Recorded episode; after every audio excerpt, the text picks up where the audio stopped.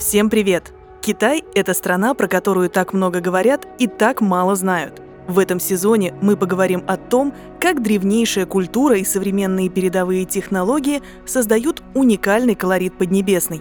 Меня зовут Аня, большую часть своей жизни я прожила в Китае. Училась, работала и познавала азиатскую культуру. Вы слушаете подкаст «Великое путешествие» от сообщества автомобильного бренда «Тэнк» в России –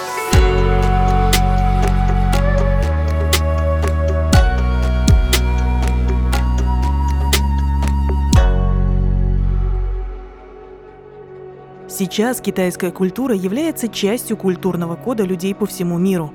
Китайский дракон и фонарик знакомы практически любому человеку, а про китайский Новый год знают во всех уголках планеты. Бренды одежды запускают специальные коллекции к празднику, а маркетплейсы устраивают грандиозные распродажи. Однако так было не всегда. В средние века Китай был закрыт от остального мира как географически, так и политически – Китай практически не участвовал в культурном обмене с другим миром, выступая лишь продавцом в таких отношениях. Сегодня мы поговорим о том, как Китай прошел этот путь и как китайская культура стала известна всему миру. У нас в гостях руководитель проекта Я Арт, искусствовед Екатерина Андреева. Катя, расскажи, насколько вообще сейчас китайская культура проникает в мировую? Ну, тут, кстати, был очень хороший пример по поводу того, что китайский Новый год. Китайский Новый год отмечается не только в Китае. Вспоминаем все социальные сети, которыми мы пользуемся ежедневно. И когда наступает праздник, что мы видим сразу в социальных сетях? Мы видим массу стикеров, которые можно использовать в честь праздника. Кажется, другие культурные праздники других государств так массово не интегрированы в мир, ну, то есть в такой всеобще. И вот это, на самом деле, очень интересный кейс, начиная с такой вот обыденности, что мы это наблюдаем на регулярной основе, практически все обязательно узнают и вспоминают о том, что ага, а, сейчас китайский Новый год. Вот чего появились эти стикеры. Да, причем, знаешь, хочу отметить, что вот я спрашивала многих своих знакомых, и я не скажу, что прям все понимают, что такое китайский Новый год, но вот это поголовное стремление вот к чему-то китайскому, присоединиться к этому празднованию, оно практически у всех. Вот это как раз отличный пример той самой интеграции, то есть что она есть сейчас даже на каких-то базовых абсолютно уровнях, но Тут важно понимать, когда это все начинается. А тут нужно обратиться немножко к истории, например, к 20 веку, чего нам ходить далеко, и вспомнить про китайское чудо. По факту экономическое чудо — это когда Китай начинает после активных реформ интегрироваться уже в общемировую культуру. Это начинается где-то приблизительно с конца 1970-х годов, то есть это происходит политика открытых дверей, когда Китай начинает, он уже наработал себе все, что было можно, то есть он обеспечил себя внутри государства, и сейчас он уже начинает работать очень активно на экспорт. И с каждым годом, начиная уже с 80-х годов, экономика государства растет. Причем с каждым годом растет не там по пару процентов, а растет по 10 с лишним процентов. Это абсолютно сумасшедший рост. И так она будет расти на протяжении, ну, буквально десятилетия с лишним. И вот к 1990 годам она чуть-чуть замедлится, и рост будет по 5%. Это очень становится такой конкурентоспособный игрок на мировой арене. Почему? Ну, для этого нужно изучать, на самом деле, всю историю Китая, на том, как они были сосредоточены на себе, на своей культуре, на своих тенденциях. Ничего чужого абсолютно не брали. Все в себе. И вот уже будучи готовыми встать уверенно на этой мировой сцене, как раз то, что было, ну, вот в момент э, этого китайского чуда, они и выходят на мировую арену и начинают себя очень активно интегрировать и очень активно себя презентовать. Китай для европейцев всегда был труднодоступной страной. Помимо географической удаленности от европейской цивилизации, Китай также был закрыт и культурно. Браки с иностранцами в Китае были редкостью, а внешняя торговля, в отличие от натурального обмена в Европе, осуществлялась исключительно за серебро. В ввозе чужих товаров Китай интереса не испытывал, поэтому и проникновение европейских ценностей было минимальным. Как так вышло, что настолько закрытая от внешнего воздействия страна имела такое сильное культурное влияние на Европу? Старт особого интереса к Китаю. Тут, с одной стороны, если мы смотрим, именно говорим о культуре, то есть ее искусство, ее керамика, это одна история будет. А другое дело — это то, что Китай были абсолютно невероятными ребятами на протяжении всей своей истории. Это чай. Ну, ладно, чай — это можно тоже отнести больше к такой культурной составляющей, но это ткани. Ткани обожали во все времена, особенно знать, это было важным таким элементом экспорта. Плюс, конечно, это шелк конкретно, он очень ценился, вот когда начинается средневековье в Европе, все, кто мог себе позволить, шелк все-таки будут закупать. А если мы говорим о какой-то, ну, все-таки экспорте чего-то действительно такого необходимого и нужного, то это, например, бумага, которая появляется еще аж во втором веке до нашей эры.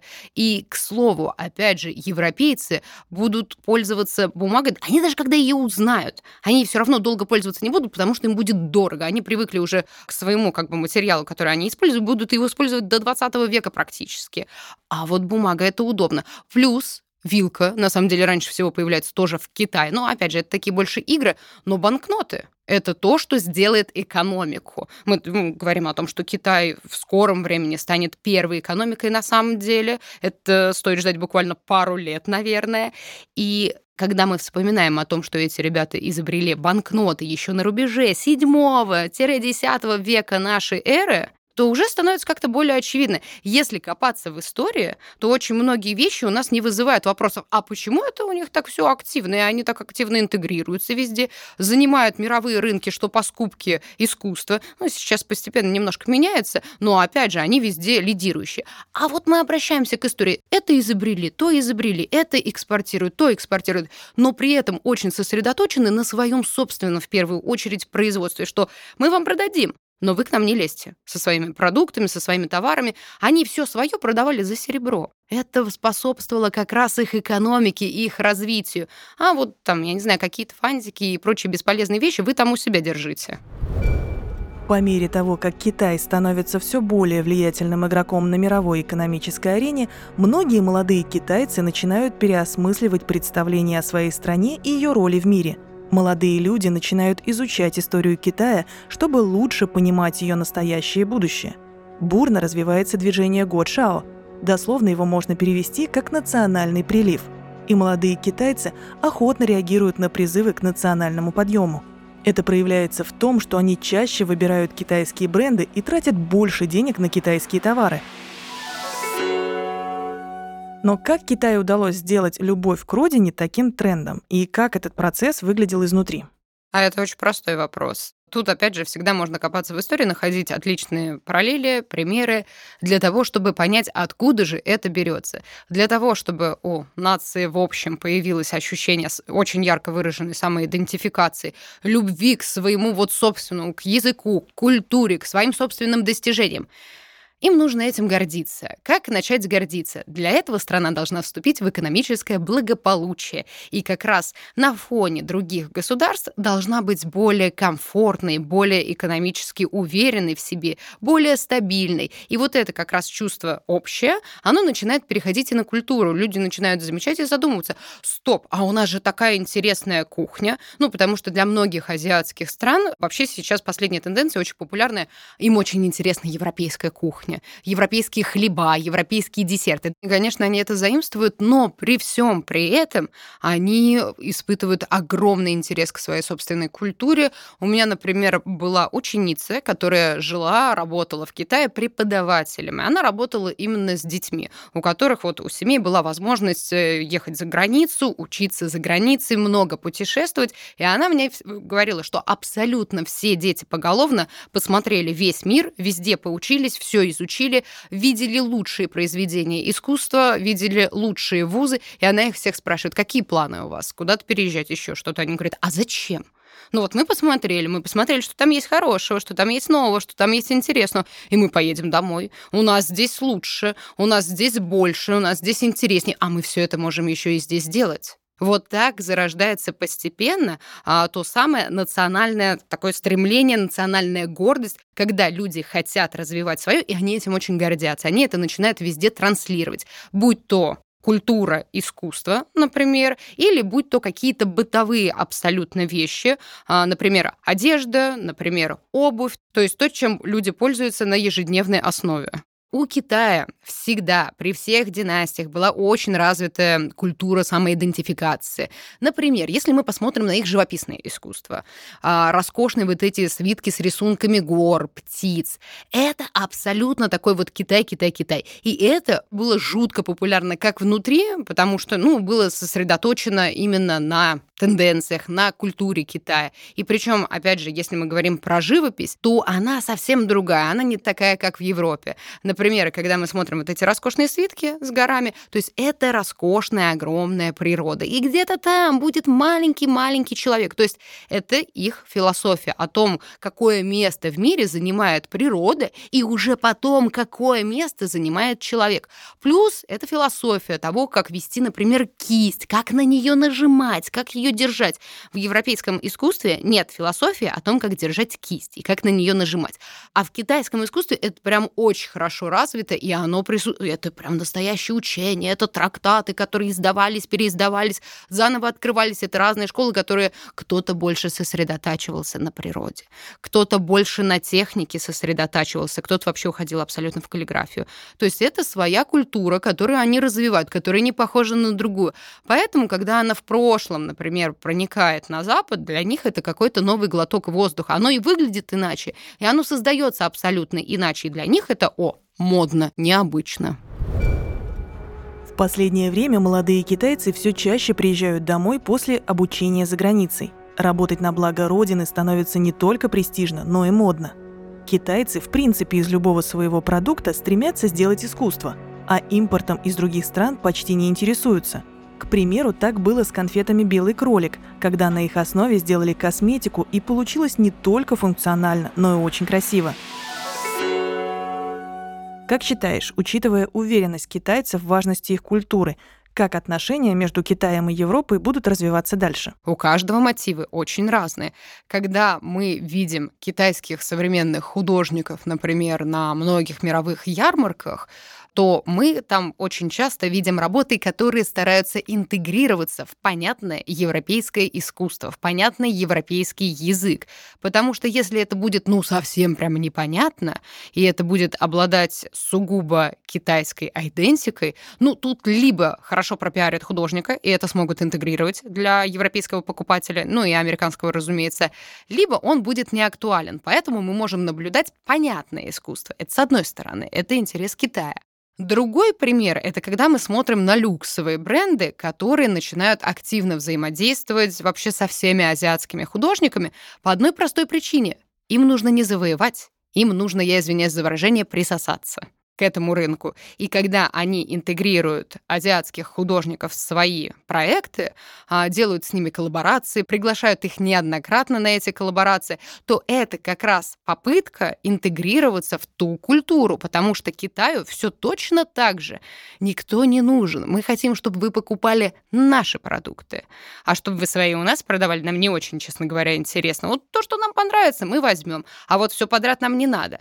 Это то, что мы наблюдаем в таком культурном культурном плане. И вот для того, чтобы туда впихнуться, то многие европейские, американские бренды стараются быть более, так скажем, приятными для Азии, более тоже, ну, не то чтобы понятными, но, так скажем, интегрироваться, что вот, а мы тут работаем с вашими художниками, с вашими архитекторами, с вашими модельерами. Мы вам так нравимся или нет? Надеемся, что да.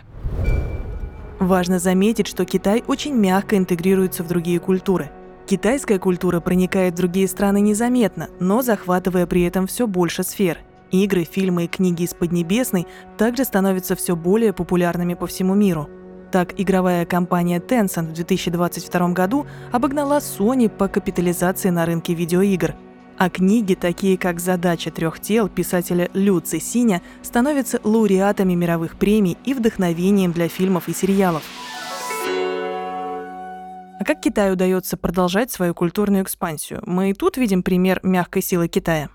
Абсолютно верно. Если так вот сравнивать, кто как проникает друг в друга, то у Китая, конечно же, это получается аккуратнее, и это получается интереснее, потому что в нем заинтересованы. Он интересует всех, но при этом другие его, ну, не то чтобы сильно интересуют. Вот мы видим здесь очень красивую игру именно в культурном формате, кто кому нужен. Китай нужен абсолютно всем, как рынок, как партнер, он всем интересен. А вот ему он может выбирать то есть с кем взаимодействовать, какое искусство ему покупать и какое искусство... Ну, то есть он может даже сделать одолжение, что, ну, мы сделаем вам понятное искусство. Раз у вас совсем своя другая культура у европейцев, то мы вот вам сделаем что-то попроще, что-то попонятнее. Опять же, я напоминаю, вот если мы обратимся к искусству, которое было там еще давно, вот мы можем сравнить, мы возьмем европейскую какую-нибудь картину классического абсолютно художника, и мы такие, ну, здесь понятно, у нас там какой-нибудь библейский или мифологический сюжет будет. А когда мы смотрим на работы китайских художников, я говорю сейчас про прошлое, пару веков назад, то мы видим огромные свитки с роскошными сложными горами, облаками, растениями. Где-то маленький человек с повозочкой будет идти среди этих гор. Мы такие, тонко, но нифига не понятно. Вот им будет наше искусство легче понять, и оно для них будет, ну, так скажем, проще в чем-то, потому что их искусство сосредотачивается не только на живописной составляющей, так скажем, но и на философской, то есть где у кого какое место в этом мире, что важнее, что ценнее, то есть оно всегда будет переплетаться с конфуцианством, то есть оно неразрывно с философией. Ну и вновь хочу напомнить про философию того, как нужно нажимать на кисть и как ее вести. Ну да, здесь надо уметь, конечно. Создается такое ощущение, что у Китая не было бизнес-мотива. Как вообще китайское искусство попало в Европу, если оно такое самобытное и закрытое? Китай вышел на рынок для того, чтобы продавать свой фарфор, причем очень часто продавал не то, чтобы самый качественный фарфор, самый лучше себе оставляли. Они в этом плане молодцы были. И продавали это все за серебро. Чай же в Европе был жутко популярный, они же все с ума по нему сошли. Они такие, ну пейте чай, он тоже не самый качественный. А продавать-то все будем за серебро. И, разумеется, это не нравилось ни англичанам, да и мало кому из европейцев нравилось э, платить за все эти продукты, ну, не бартером, что вот вы нам чай, а мы вам еще какую-нибудь безделушку, как преимущественно делали европейцы. А они именно только за серебро, только за металл. Даже не за деньги, не за валюту, которую сами придумали же. А фарфор, вот, кстати, а откуда такой интерес? У европейцев такого не было. Но он очень тонкий, он очень красивый, он полупрозрачный, и на нем роскошные росписи. Ну вот они же, мне кажется, даже до сих пор воспринимают китайский фарфор, то есть совершенно популярность никуда не уходит. Технология. Если мы начнем смотреть совсем далеко, разнообразные черепки, которые мы находим на территории Европы, начиная с античности, то они такие толстенькие, они там много красивых. Но такого тонкого, белого, прозрачного буквально мы не встретим. Плюс, опять же, говоря о росписи китайского фарфора, например, самый известный вот этот синенький, все его прекрасно знают, но никто никогда не задумывается, в чем заключается его роскошь. Он создается при очень-очень-очень высокой температуре, и как раз синяя краска была одна из немногих, которая во время обжига, да, эта краска, которая наносилась не после обжига, а до обжига, она сохранялась, то есть она не выгорала, ее пигмент не разрушался при таких температурах. У европейцев не было такой технологии. И когда им показывают идеальный, абсолютно сумасшедший фарфор, который невероятно легкий, прозрачный, белый, расписной, и эти рисунки не стираются. Им сносит крышу, и им нужно купить, потому что это сразу же символизирует. Вот у нас это из Китая, а вы знаете, сколько это стоит, а вы знаете, что это значит, а это значит, что мы очень богатые люди. А какие значимые изобретения китайской культуры, помимо фарфора, ты бы выделила? Я думала, будет проще сказать про прошлое, то есть за какие заслуги ему хочется сказать спасибо. Это часы с механизмом таким, как э, он щелкает, и это водяные часы. Причем самое интересное, использовали их не как мы сейчас по предназначению, а их использовали для того, чтобы высчитать максимально благополучное время для зачатия будущего правителя. Это мне очень нравится история, что они подошли к этому с такой вот необычной точки зрения, что им, да, часы-то там не так нужны, нам вот главное, чтобы правитель у нас был хороший. Это, конечно, бумага, изобретение, которое вроде отличное и классное, но почему-то оно очень долго у европейцев не заходило. Ну, отчасти это цена, конечно же. Это, ну, за банкноты, про которые я уже говорила, за деньги, конечно, их стоит благодарить, но они же придумывают вот эту систему печати на обычной бумаге. Это показывает нам, у них очень развитая экономика уже была в то время, а это период аж 7-10 веков нашей эры. Они уже были развиты, они уже очень активно этим всем занимаются. Плюс это, конечно, книга печатанье. А что еще стоит отметить? А, кстати, из классных изобретений, которые очень неочевидны. Я не знаю, зачем мне это знать, но я думаю, это будет многим интересно. Ресторанное меню впервые появляется в Китае. Они же очень активно работали, это приводит к тому, что далеко не все могли поесть дома. А там же огромное количество провинций, разных кухней, и это приводит к тому, что хотелось как бы попробовать, продемонстрировать все. Плюс конкуренция на рынке, она тоже вынуждает людей создавать что-то абсолютно новое. Ну и фейерверки, мое любимое изобретение в этом плане, потому что фейерверки — это плохо, но это очень живописно, если мы говорим с точки зрения истории. Фейерверки очень везде любили, и их очень красиво фиксируют на гравюрах. Хотя вроде вроде как возможно зафиксировать фейерверк. Но вот этот подход, как раз синтез э, создания фейерверков в прошлом и фиксации их в искусстве, меня, конечно, восхищает. И это все, опять же, благодаря Китаю. То есть, если посмотреть, у них очень много изобретений как э, из сферы развлечения, из сферы люкса, из сферы прагматичных абсолютно вещей, то есть утилитарных, которыми мы будем пользоваться и развивать свое государство. У них есть развитие абсолютно во всех направлениях. И вот это восхищает. То есть они и то придумали, и это придумали. И какую бы ты тему ни брал, ни начинал развивать, ты видишь либо то, что это придумали в Китае, либо это усовершенствовали в Китае, либо технологии, составляющие были придуманы в Китае. Ну, то есть какая-то побочка от Китая в любом случае в изобретении огромного количества вещей всегда присутствует.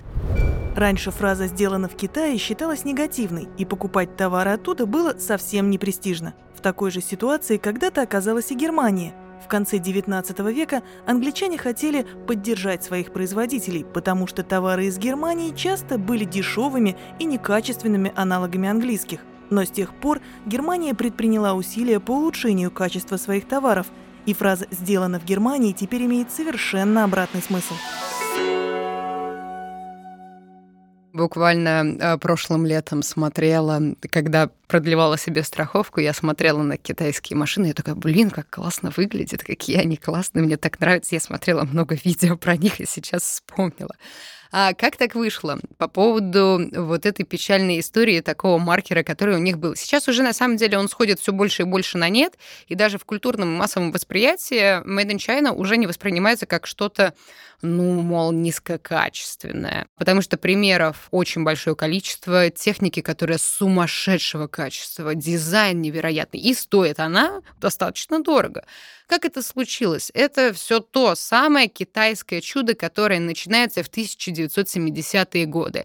И политика открытых дверей, потому что они начинают очень активно производить для своего внутреннего рынка, и что случается в один прекрасный момент, что оказывается-то все склады переполнены, никто не покупает, покупательская способность падает, стоимость продукта, что тоже делает, падает. С ним что-то надо делать, он уже сделан.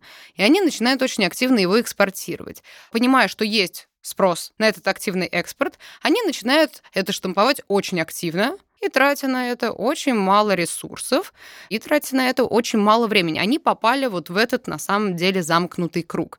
И все равно оставалось огромное количество продукции просто банально невостребованной. И это приводит к чему? К тому, что уже в 2000-е надо бы как-то пересмотреть свою политику. Что-то, ну, мы вроде торгуем, вроде все хорошо, у нас тут политика открытых дверей, но что-то не работает. И они начинают перераспределять свои ресурсы, свои финансы и возможности на производство качественного и более штучного товара. И вот здесь оно начинает работать. Не надо делать тысячу дурацких, никому не нужных вещей за три копейки. Если можно сделать две, которые будут сумасшедшего качества, но вы на них затратите меньше времени, чуть меньше ресурсов. Да, это будет сам процесс дольше и дороже, но он будет качественнее и он будет репрезентативнее, что очень важно, потому что даже вот такая мелкая вещь, ну, вроде это экономика, вроде это просто ведь, ну, продажа, заработок денег, причем здесь культурный код государства. А при том, что когда ты торгуешь ширпотребом, ну, так и воспринимается все как ширпотреб. То есть оно распределяется абсолютно на все. А когда ты начинаешь становиться производителем люксовых товаров, лучшей техники, производителем также лучших умов искусства и вообще всего, и везде занимаешь первые места, тебя начинают совершенно иначе воспринимать как, ну, абсолютно такую страну, которая впереди планеты всей. Современная культура страны не ограничивается только традиционными ремеслами. На сегодняшний день Поднебесная поражает мировое сообщество своим потенциалом, особенно в области искусства. Китай предоставляет уникальные возможности для развития и воплощения идей архитекторам и дизайнерам. Такие здания, как Пекинский национальный стадион или театр, являются уникальными проектами, участие в создании которых принимали лучшие архитекторы со всего мира. Экономическое положение и культурные традиции создают уникальные условия для творческой работы.